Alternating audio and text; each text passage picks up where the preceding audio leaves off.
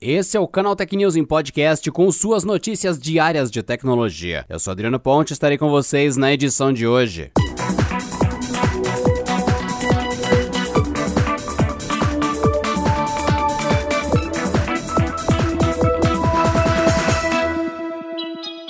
A Embraer anunciou na noite da última segunda-feira que foi vítima de um ataque hacker no dia 25 de novembro. A gigante da aviação brasileira divulgou o ocorrido após algumas informações e arquivos terem sido revelados pelos criminosos também no dia de ontem. Os hackers invadiram sistemas e obtiveram acesso a apenas um ambiente de arquivos, disse a companhia. Não se sabe, porém, a quantidade de informações que podem ter sido extraídas e nem eventuais consequências que venham a acontecer devido à invasão. Conforme a apuração do jornal O Globo, os criminosos utilizaram um ransomware para efetuar o ataque, com a ideia comum nesses casos de exigir o pagamento de resgates para a devolução dos arquivos. Após o ataque, a Embraer precisou desativar boa parte de seus servidores e está atuando sob uma norma de contingência com a segurança reforçada. Em comunicado ao mercado, a Embraer ressalta, aspas, que está empreendendo todos os seus esforços para investigar as circunstâncias do ataque, avaliar se existem impactos sobre seus negócios e terceiros e determinar as medidas a serem tomadas. Fecha aspas. Como toda grande empresa da indústria, indústria, é possível que registros de aeronaves ainda a serem lançadas e contratos comerciais possam ter sido roubados, mas nada disso foi confirmado pela fabricante. Aproveitando o lançamento do novo chip Snapdragon 888 Qualcomm, oficializado nesta terça-feira, a Realme confirmou que seu próximo celular topo de linha vai ser equipado com o processador em questão. Em publicação no Twitter mais cedo, o CEO da empresa, Madhav Seth, já havia dado dicas de que a plataforma seria usada em seus modelos topos de linha. Já era esperado que a Realme utilizaria a nova solução da Qualcomm para o mercado mobile em seus futuros smartphones premium. O chip é fabricado no processo de 5 nanômetros e promete competir com a Apple A 14 Bionic como melhor processador de celular do mundo. Nomes e outras especificações ainda não foram reveladas pela fabricante, mas espera-se que o smartphone em questão seja o Realme X60 e X60 Pro. Além da chinesa Realme, o novo chip Snapdragon 888 também deve ser usado pelas principais fabricantes de smartphones em 2021.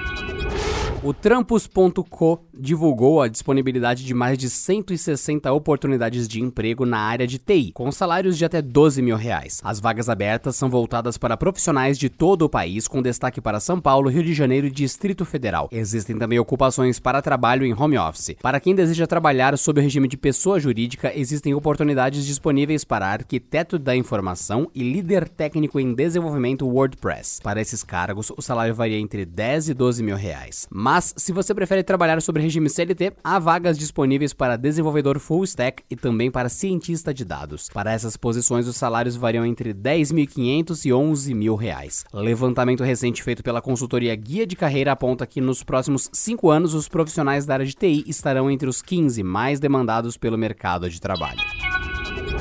O Google anunciou na última segunda-feira aprimoramentos para quem quer converter PDFs para documentos editáveis no Docs. Basicamente, o serviço vai fazer tudo o que for possível para manter a diagramação original do documento. Em um GIF de exemplo divulgado junto com o comunicado oficial, o Google demonstra as melhorias. O Docs se aperfeiçoou na hora de respeitar o posicionamento correto das imagens, tal como manter textos em curvas, preservar formatações básicas e até mesmo recriar tabelas inteiras. Se tudo funcionar como prometido, editar PDFs finalmente se tornará uma tarefa bastante simples e rápida. A atualização começou a ser distribuída já nessa semana, sendo oferecida gradualmente ao longo dos próximos dias. Infelizmente, a novidade por enquanto não chegará aos consumidores finais, sendo exclusiva dos clientes corporativos do Workspace e do G Suite for Education. Porém, uma vez que as melhorias têm uma boa aceitação entre tal público, não há motivos para que o Google não as aplique no produto como um todo.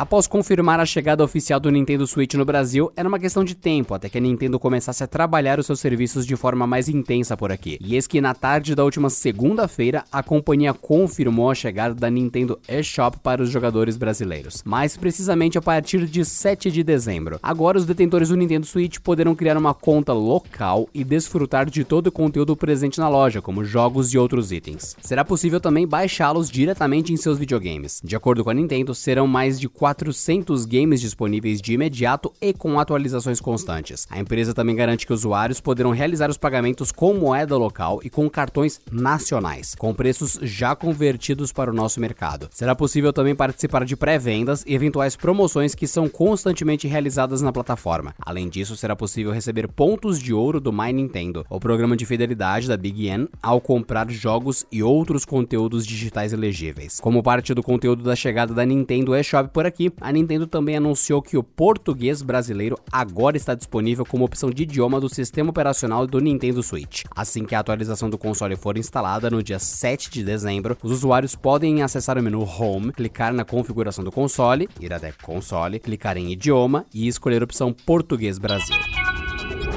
E por hoje é só, pessoal. Nos vemos na próxima edição do Canal Tech News em podcast. Até lá!